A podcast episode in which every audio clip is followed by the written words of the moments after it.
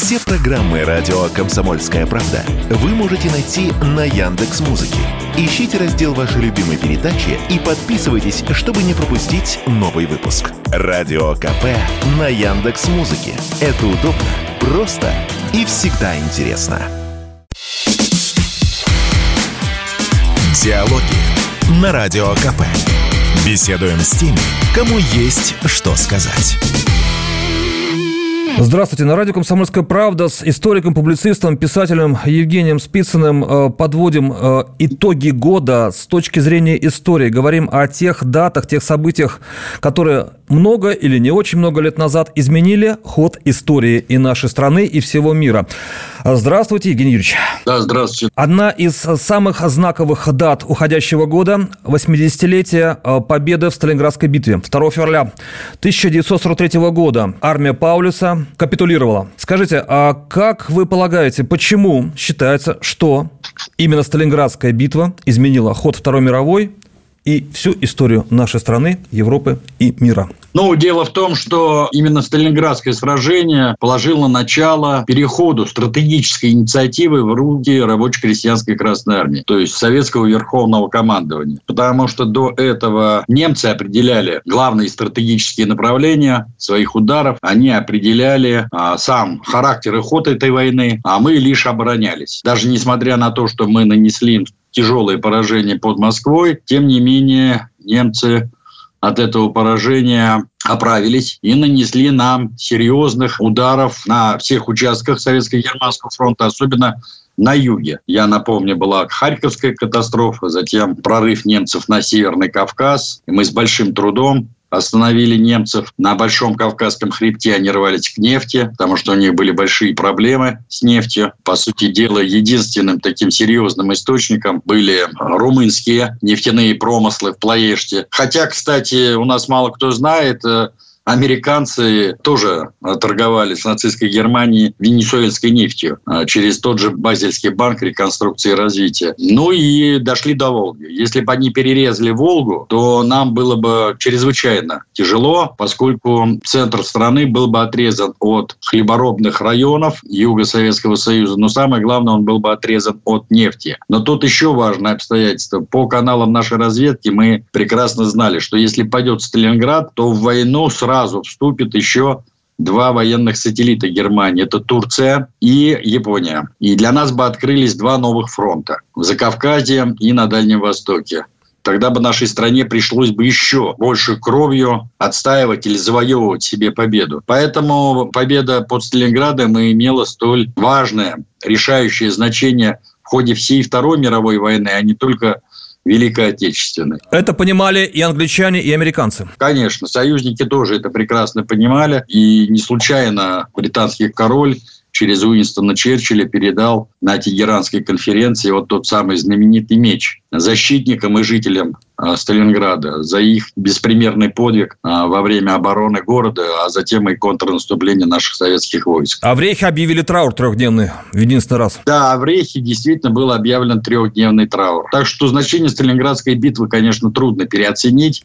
И потом надо иметь в виду, что в Сталинградской битве была перемолота довольно значительная часть германских войск. Вот после Сталинграда и затем Курска немцы так и не смогли восстановить свой военный потенциал. Я имею в виду прежде всего в живой силе, да и в технике, собственно говоря. Ну, а также румынских, венгерских и итальянских войск. Ну да, по, по сути дела, военные сателлиты нацистской Германии после поражения под Сталинградом, да и на других участках Советско-Германского фронта в частности, на Ленинградском фронте, где испанцы воевали, на Воронежском фронте, где воевали те же венгры, на Сталинградском фронте, где воевали те же румыны. Да, союзники вынуждены были быстренько свернуть свои манатки, но кое-где оставались части германских сателлитов, ну, например, тех же румын в Одессе, но основной контингент своих войск они вынуждены были вывести с Восточного фронта. И начался путь к нашей победе. В марте 2023 года, 4 века, 410 лет назад, отмечали многие люди, не только историки, но и те, кто считает, что монархия в России должна вернуться. Начало последней царской династии России Романовых. Земской собор избрал царем Михаила Федоровича Романова.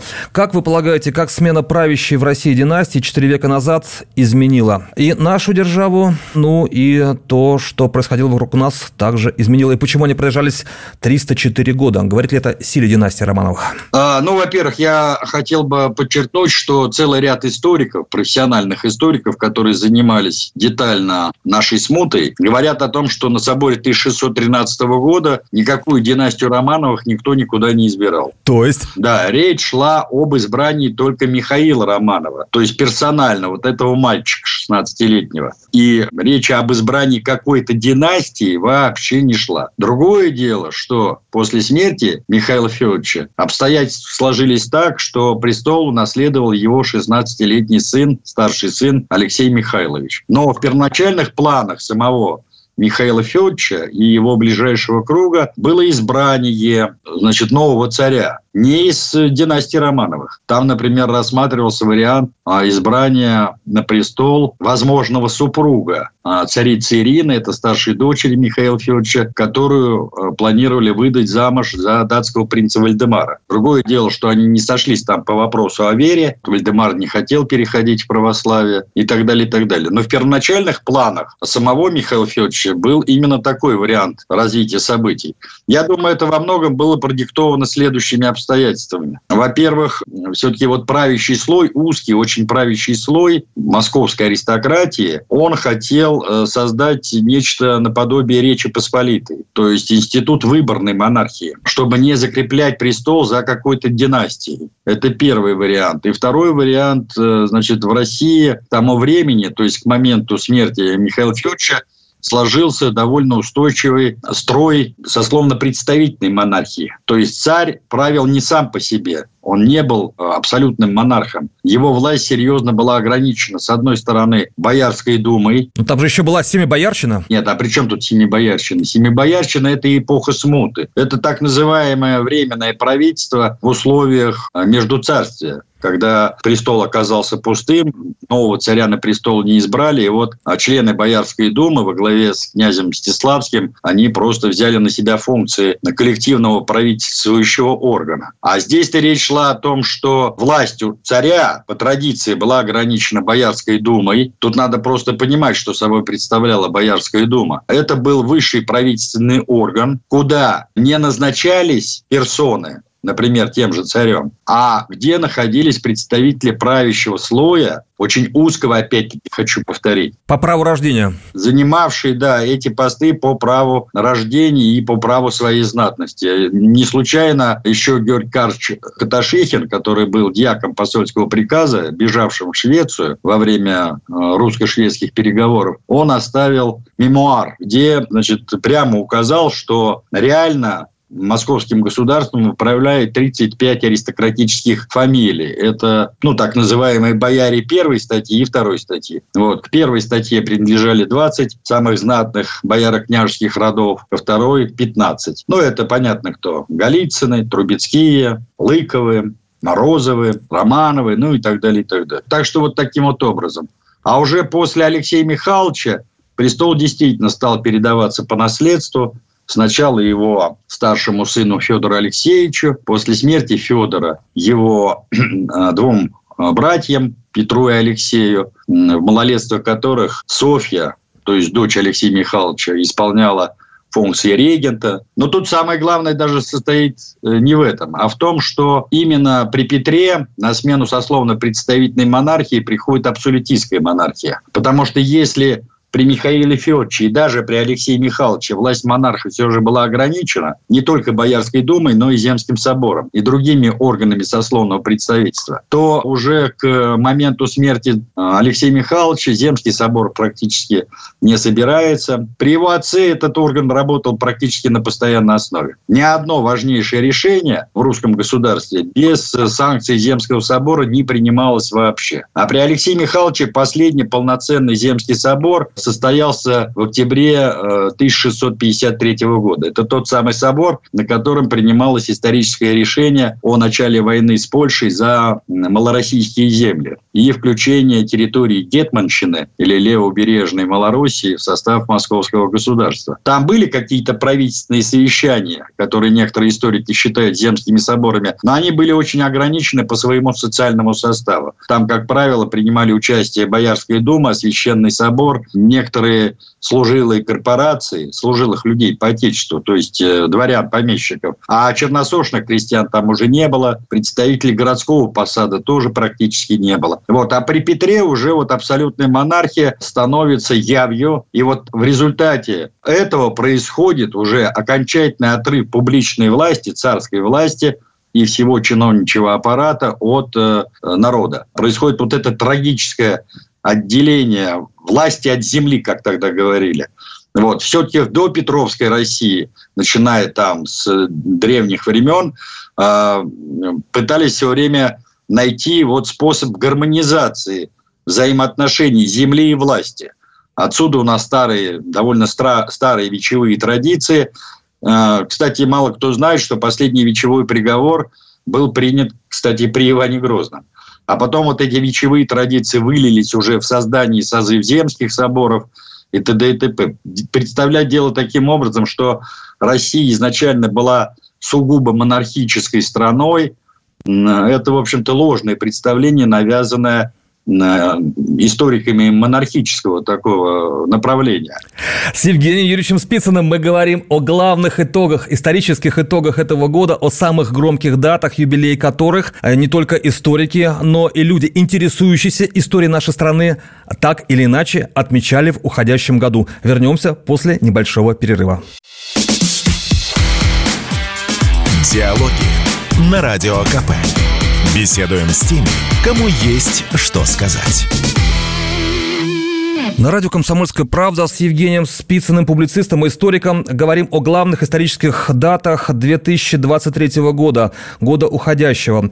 А, Евгений Ильич, э, в апреле 1783 года Екатерина Великая подписала манифест о присоединении Крыма к России 240 лет назад. Это стало благом для нашей страны, для Крыма, в целом для окружающих государств, кроме, разумеется, Османской империи, которая потеряла влияние на этот важнейший перекресток Черноморский. Ну да, действительно, произошло историческое событие. Понимаете, крымская проблема, она была давняя. Ей было а, более 300 лет. Потому что если при Иване Третьем э, в момент распада так называемой Большой Орды, ну, собственно говоря, то, что мы называем Орда или Золотая Орда, у нас отношения с Крымом установились довольно дружеские, даже союзнические. Мы вместе воевали против общих врагов, например, против Астраханского ханства, то уже при Василии Третьем Крым прочно и надолго входит в стан противников России.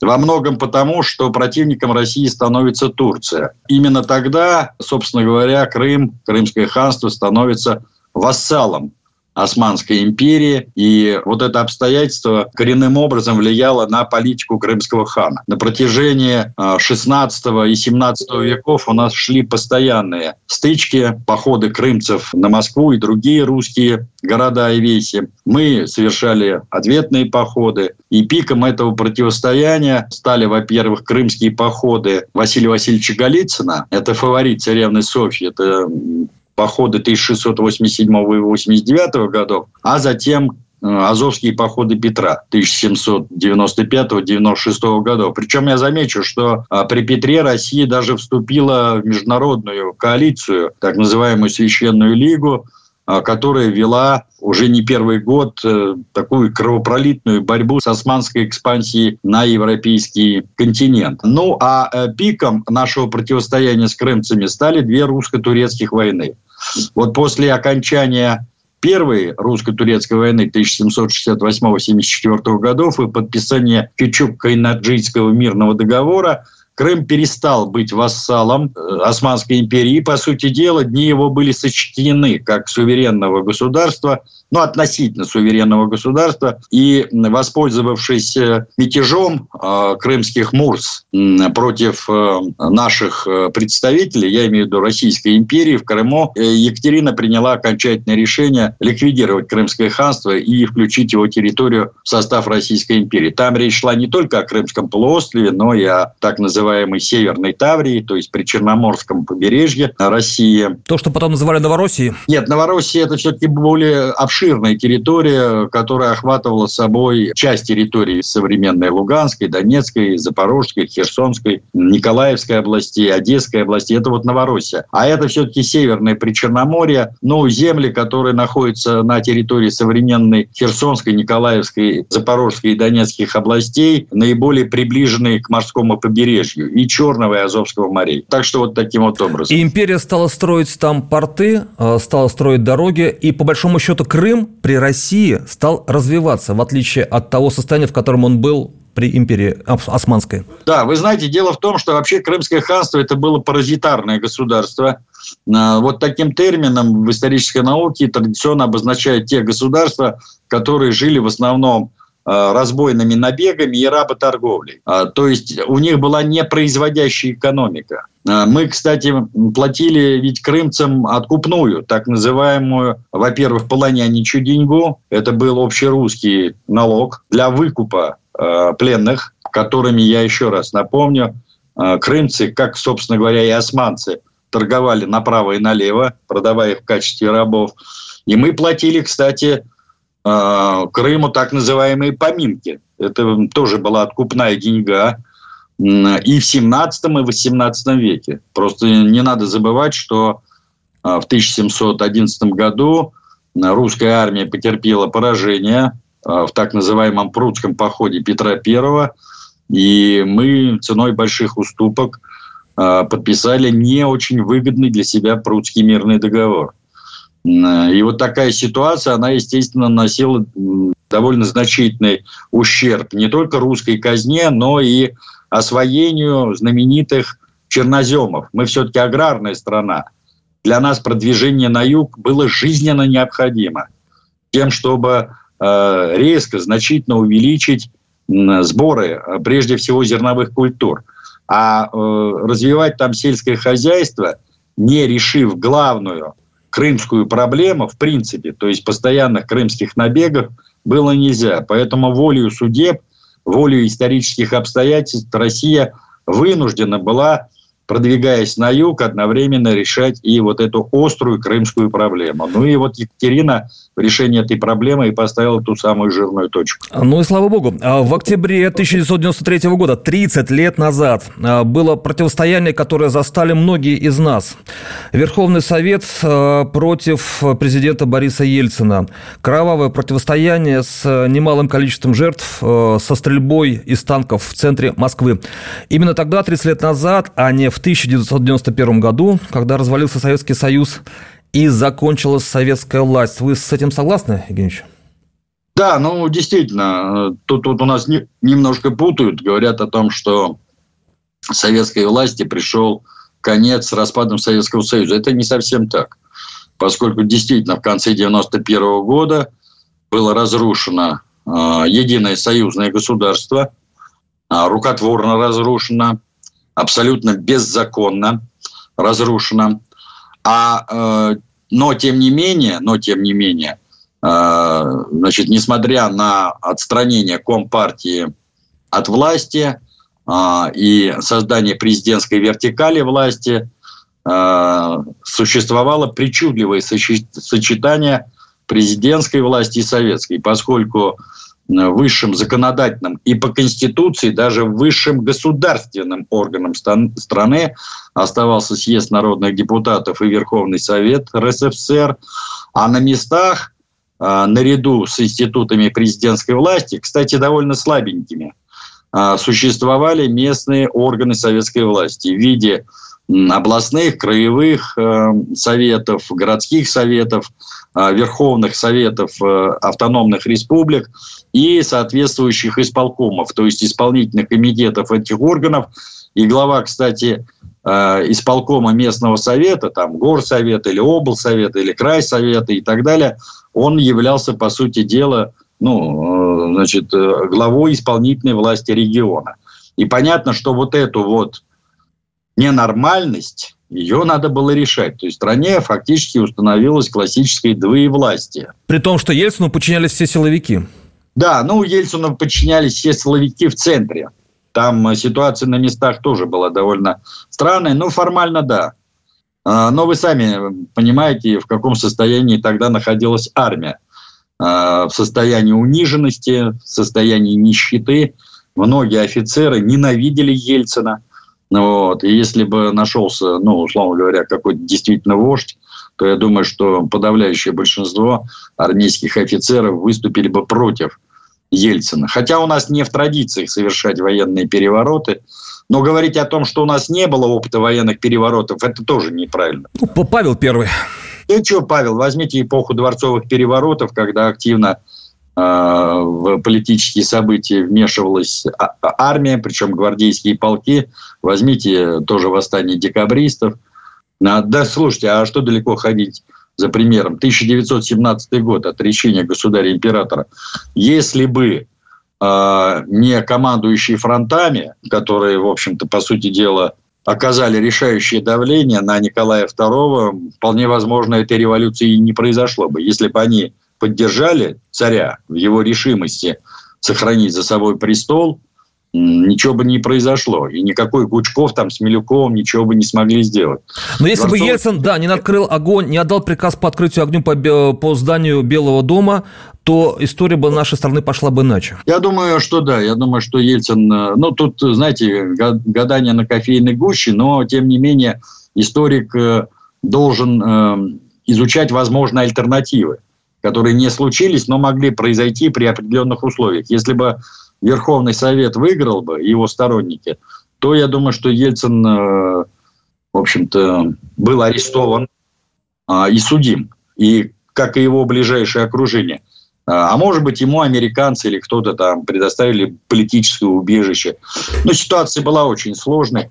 Но тут надо иметь в виду еще такое важное обстоятельство. Вполне возможно, что Россия бы не пережила гражданской войны, если бы она вспыхнула. И процесс развала исторической России был бы продолжен. Здесь, э, опять-таки, мы вот с вами сейчас гадаем на кофейной гуще, если бы да кабы. Трудно сказать, как бы... Тут еще многое зависело бы от лидера, который пришел бы на смену Ельцину и его команде. То есть э, способности оппонентов Ельцина действительно, во-первых, э, взять всю власть целиком и полностью, а во-вторых, а, проводить необходимые преобразования, которые бы утвердили их э, э, значит, в глазах народа. Но не угробили бы страну еще при этом. Да, да, вот об этом и речь, да. Вот. А, мы с Евгением Юрьевичем Спицыным, историком-публицистом, подводили итоги года, исторические итоги года, вспоминая самые главные круглые юбилейные даты. Вернемся после небольшого перерыва. Диалоги на Радио КП. Беседуем с теми, кому есть что сказать. На радио «Комсомольская правда» говорим с историком, публицистом э, Евгением Юрьевичем Спицыным. В первой части нашей программы мы подводили исторические итоги года, говорили о самых крупных событиях, которые прошли, даты которых отмечали. А сейчас мы поговорим о том, какие круглые даты, какие серьезные события грядут в наступающем 2024 году. 21 января. Сто лет, как не стало Владимира Ульянова Ленина. Как вы полагаете, что скажут накануне, во время, после этой даты про основателя Советского Союза, нашей страны, в которой многие родились и прожили значительную часть жизни? Ну, мне трудно сказать, что скажут на официальном уровне. Я думаю, что не заметит этот юбилей, с учетом того, что Владимир Владимирович Путин э, не очень комплиментарно отзывается о Ленине. Он не считает его государственным деятелем и основателем советского государства, а считает только революционером. На мой взгляд, взгляд, это ошибочное мнение, но президент страны, как любой из нас, имеет право на свое мнение, наверное, может его обосновать. Так что я думаю, что на уровне государственной власти, государственных органов информации этот юбилей постараются не заметить. А коммунисты, безусловно, широко отметят эту дату, потому что Ленин действительно являлся не только революционером, создателем партии большевиков, но он был основателем первого в мире государства рабочих крестьян. На мой взгляд, конечно, Ленин – это фигура общемирового масштаба, и мы вообще должны не стесняться, а гордиться тем, что мы подарили всему человечеству такую фигуру.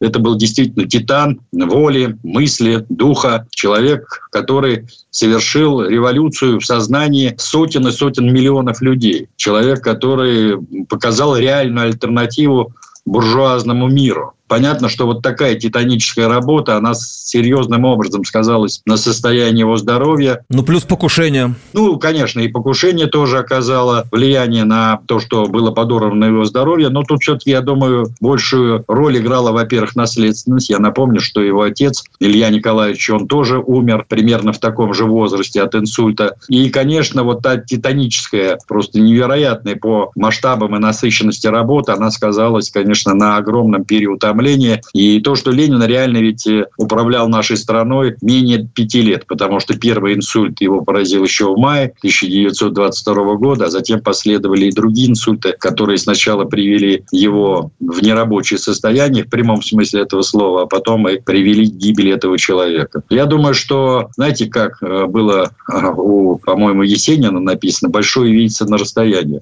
Чем дальше мы отходим от ленинской эпохи, тем всем здравым людям видна вот э, э, масштабность этой фигуры. Смотрите, вот возьмите его работы, например, самый классический «Империализм как высшая стадия капитализма». Ну, почитайте эту работу, э, не случайно Ленина называют классиком. Да, слушайте, такое впечатление, что он наш современник. Все, что сейчас происходит в мире, все то, что, в общем-то, определяет и характер международных отношений, и формирование межгосударственных отношений, и внутреннюю политику во многих странах мира, были предсказаны Лениным еще сто лет назад. Например, неизбежность войн при империализме. Потому что у нас сейчас существует представление о том, что Запад имманентно ненавидел Россию и всегда был готов ее разорвать на куски. Но это же не всегда так было. Не надо вот обобществлять и говорить о коллективном Западе. Да, какие-то отдельные государства действительно проводили такую линию в международной политике. Ну, в 19-м, в начале 20 века это, конечно, Великобритания. Но многие страны, в частности, та же Германия, Франция, они, в общем-то, не ставили перед собой никогда таких целей. Но межимпериалистические противоречия между ними были. Отсюда и, например, та же Первая мировая война. Мы в союзе с той же Великобританией и с Францией воевали против э, коалиции Германии, Австро-Венгрии, Турции и Болгарии. Вот. Другое дело, что падение Российской империи гибель Российской империи создание на ее руинах Советского Союза добавило изюминки, что называется, в наших взаимоотношениях, именно потому, что мы предложили всему человечеству альтернативный путь движение вперед. И вот здесь э, серьезным э, таким отягчающим аспектом наших взаимоотношений с буржуазным миром, естественно, была программа строительства социализма, а затем и коммунизма. Но когда рухнул Советский Союз, и мы попытались встроиться в этот буржуазный лагерь, межимпериалистических противоречия никуда не делись, и геополитические тоже. Поэтому совершенно очевидно, что вот эта Третья мировая война, которая уже, на мой взгляд, идет, она была неизбежна. Почему она еще была неизбежна? Дело в том, что с крахом Советского Союза и социалистического лагеря разрушилась послевоенная Ялтинско-Потсдамская система международных отношений. Основой, такой юридической основой этих международных отношений, безусловно, был Хельсинский заключительный акт, который юридически, то есть де юре, спустя 30 лет после окончания Второй мировой войны закрепил все послевоенные границы, прежде всего в Европе. И они рухнули, эти границы, с распадом Югославии, Чехословакии, а, объединением Германии и распадом Советского Союза. Значит, неизбежно на смену этой системе должна была прийти какая-то новая. А она не пришла, потому что американцы почувствовали себя победителями в холодной войне и гегемонами, которым никакая новая международная система отношений была не нужна в принципе. Но последующие 30 лет воочию показали, что американцы не справились с ролью единоличного гегемона или лидера всего мира. Отсюда вот неизбежно возникла новая мировая война, и по итогам этой войны, если, конечно, не случится ядерной катастрофы, все вынуждены будут сесть за стол переговоров и с учетом конкретной ситуации подписывать новые соглашения об установлении установлении новой системы международных отношений и создании соответствующих международно-правовых структур и норм. Когда это произойдет, на каких условиях, мне трудно сказать. Но то, что это, в общем-то, произойдет, я не сомневаюсь в этом. Ленин много лет был самым публикуемым автором в мире, не только в Советском Союзе, наравне, по-моему, с Мао Цзэдуном. То есть э, многие люди по всей планете находили в его трудах ответы на вопросы, которых волновали не только в начале века и в середине, но уже и в последние годы. Ну и безусловно, да. Действительно, вот таких людей, э, в общем-то, во всей мировой истории по пальцам сосчитать. Поэтому я еще раз хочу сказать, что мне как-то странно, что вместо того, чтобы гордиться такими титанами, как Ленин и Сталин, мы сами, в общем-то, наших национальных героев принижаем, унижаем, оскорбляем, обливаем грязью. Тут ведь еще вот какой важный аспект. Вы же поймите, гибель нашего советского государства, распад Советского Союза – они начались-то именно с этого. Вспоминайте знаменитый Яковлевский алгоритм, который был изначально заложен под корку, условно говоря, политики разрушения нашего общественного строя и государства. Авторитетом Ленина ударить по Сталину, в случае успеха авторитетом Плехановой социал-демократии по Ленину, в случае очередного успеха общечеловеческими ценностями, которых нету в природе, нету их, они отсутствуют, и идеями либерализма, то есть эгоизма, ударить по коммунизму и социализму вообще. План удался. Да, этот алгоритм был запущен в начале 1987 года, и понадобилось всего-то каких 4 года. Вы посмотрите на территорию Украины. Точно по такому же алгоритму там промывали мозги населению. Там до этого понадобилось гораздо больше времени, но тем не менее и этот план удался. Так что вот э, это урок и нынешним, и особенно будущим правителям всех стран и народов. Несмотря на то, что базис, безусловно, безусловно, определяет надстройку, но и надстройка играет важное значение в истории человечества, особенно на крутых виражах истории. Поэтому этой проблеме надо уделять особое внимание. Ну, слава богу, что сейчас э, и наша государственная власть наконец-то озаботилась этой проблемой. И даже еще до начала СВО, но после начала СВО особенно, говорит о том, что государству нужна идеология, что надо воспитывать не потребителей, а граждан страны. Отсюда встают и проблемы действительно подготовки нового учебника, единого учебника истории, а, ну и так далее, и так далее.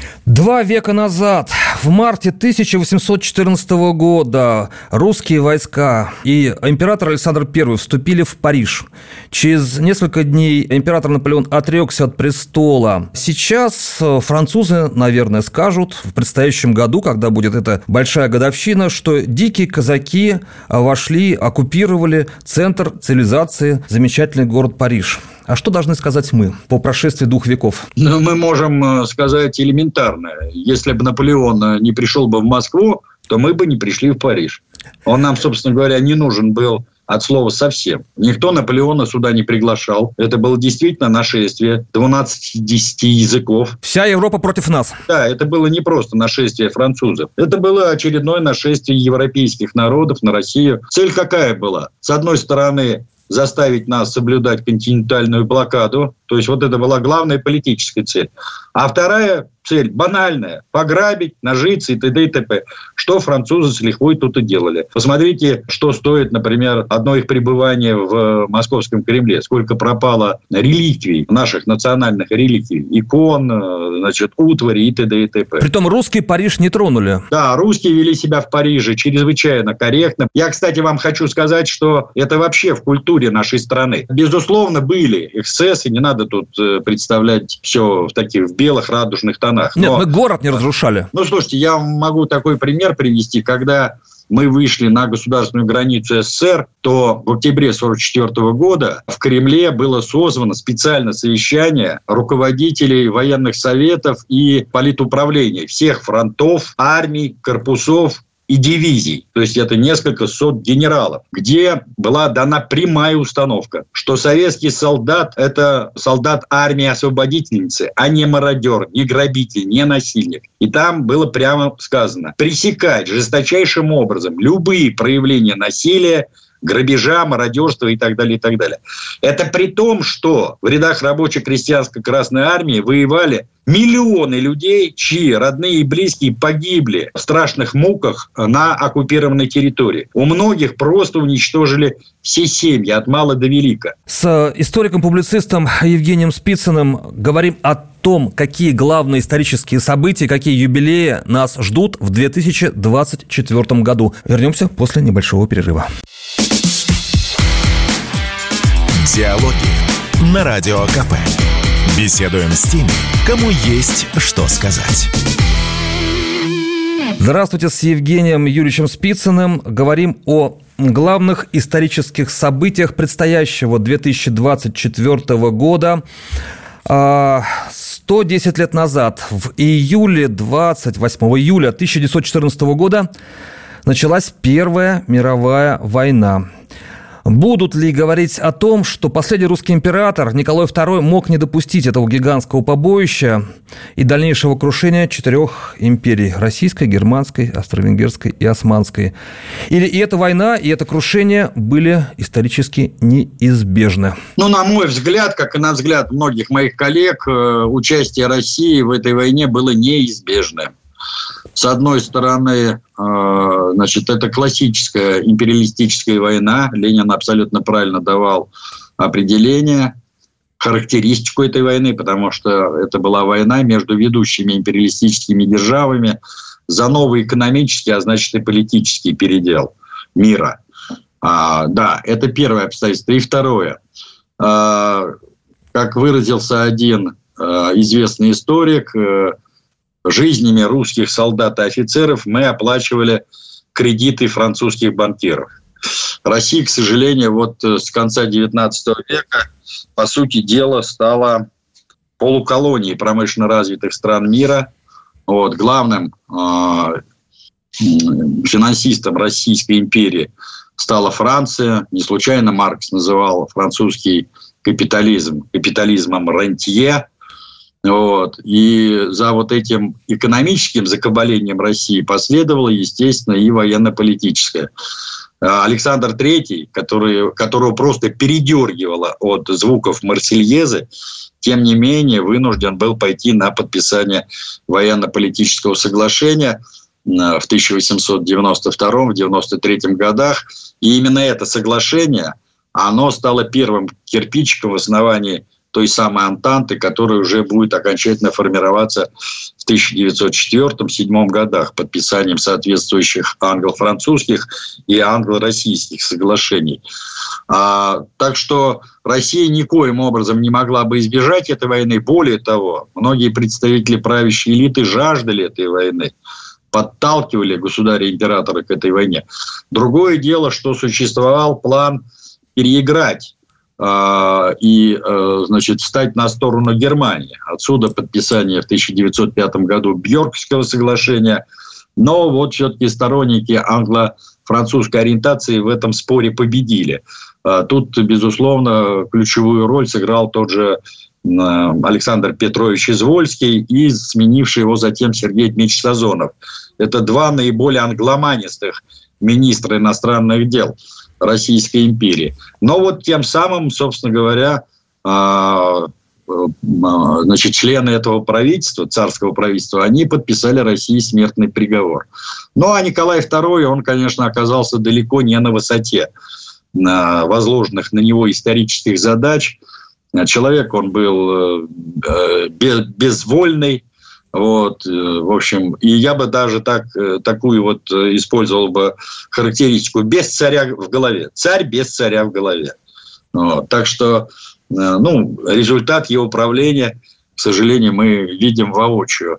А, и исторически Россия а, проиграла прежде всего по вине самого царя. Не потому, что там какую-то подрывную работу вели там меньшевики, эсеры, большевики, кадеты или кто-то еще – а прежде всего потому, что сама власть э, лепила э, эту революцию, начиная с Ходынки и кончая, собственно, с событиями 17 года. Вы посмотрите, революция пятого годов, чем была вызвана-то? Дальше, поражение России, подзорнейшее поражение России. Русско-японская война. Конечно. Затем бесконечные вот эти вот э, подавление крестьян, не решение крестьянского вопроса. Вот, гвоздь, не случайно Ленин говорил, гвоздь всех русских революций, не решение аграрного вопроса. Вот. Малоземелье, просто тотальное малоземелье э, в исторической России, во всей европейской части России. огромный рост населения, э, который все больше и больше погружается в пучину голода, бесправия, нищеты. Вот. Отсюда и попытки решения этого вопроса через Столыпинскую реформу, которая провалилась по, по большому счету. И вот этот протестный потенциал, революционный потенциал, он из года в года рос. А никаких реальных шагов, никаких реальных реформ, которые были направлены на улучшение жизни всего народа, не было. Я вам в качестве примера один факт приведу. Средняя продолжительность жизни крестьянина царской России у мужчин была 37 лет, у женщин 29. А, значит, большевики, когда пришли к власти, провели в крестьянской России коллективизацию к э, второй половине 30-х годов, ну, где-то 37-38 год, да, продолжительность жизни на селе выросла в среднем на 26 лет. Но что же вам мешало, господа и генералы, графы и князья, пойти хотя бы э, навстречу народу? Построить вместо кабаков и церквей э, школы и медпункты и т.д. и т.п. Там же было тоталь, тотальное отсутствие медицинского этого. Труд был, э, средняя продолжительность труда в царской России, в крестьянской России была 18,5 часов. То есть от зари до зари. А после коллективизации 10, 10,5. Чуть ли не в два раза меньше. Пришла механизация, наконец-то на село. Трактора, комбайны, электричество пришло. Но что вам мешало? Ваша корысть, ваше жлобство. В Первой мировой войне, к сожалению, сказать, Россия проиграла по целому ряду причин, о которых в том числе сейчас говорил э, Евгений Спицын. А в апреле следующего года, 2024 сойдутся две даты весною. В апреле, 80 лет назад, будут отмечать освобождение Одессы от фашистов. А в мае 2014 года, 10 лет захват Одессы нацистами, новыми нацистами. А в этом есть некий печальный символизм. Схождение светлой даты освобождения Одессы и черной даты сожжения Дома профсоюзов. А Третий Украинский фронт освобождал Одессу. Это была блестящая операция? Да, да, Одесская наступательная операция командовал этим фронтом Родион Яковлевич Малиновский, кстати, уроженец Одессы. Вот, я думаю, что Сталин не случайно значит, дал э, поручение именно Малиновскому освобождать Одессу. Вот. Это крупнейший Черноморский порт, это крупнейший промышленный центр, причем не только Украинской ССР, но и всего Советского Союза. Ну и, наконец, это легендарный город, э, причем город не только промышленного пролетариата, инженеров, моряков и так далее, но и значительной части культурной элиты и царской России, и Советского Союза. Поэтому освобождение Одессы, безусловно, было знаковым событием. А ее защищали и, рум, и румыны, и немцы, там совместно были войска? Да, да, да. Слушайте, причем я замечу, что румыны в годы оккупации вели себя даже почище немцев. То есть они там зверствовали э, со страшной силой. Э, и э, я замечу, почему вот э, после значит, Майдана удар-то был направлен прежде всего против Одессы. Там понятно, что ударяли по центрам русского мира, прежде всего Харькову, там тому же Днепропетровску и так далее. Но особо упор был сделан именно на Одессу. Потому что, как ни крути, Харьков и Днепропетровск – это внутренние города – а Одесса имеет стратегическое значение, поскольку это... Выход к морю. Да, конечно. Это главные ворота Украины в море. А, поэтому здесь надо было очень жестко и показательно зачистить всех противников э, той власти, которая пришла э, значит, в результате госпереворота. Поэтому Одесса, к сожалению, вот до сих пор находится под э, фактически оккупацией со стороны киевского режима. Но я думаю, что проблему Одессы будут решать. В противном случае, в противном случае не было даже смысла начинать СВО. Потому что, с одной стороны, нам надо, безусловно, брать все Черноморское побережье и соединяться с Приднестровьем. А с другой стороны, нам, безусловно, надо решать вопрос с тем, чтобы отрезать э, то, что осталось от Украины, от моря. Это тоже важный стратегический вопрос. Так что вот таким образом. На радио «Комсомольская правда» историк, публицист э, Евгений Юрьевич Спицын. Э, мы говорили с ним о главных исторических событиях, которые произошли в 2023 и о тех событиях, которые, конечно же, мы заметим и отметим в 2024 году. Э, с Евгением Спицыным говорил Игорь Емельянов. Спасибо вам за эфир. Всего доброго, спасибо. Диалоги на Радио КП. Беседуем с теми, кому есть что сказать.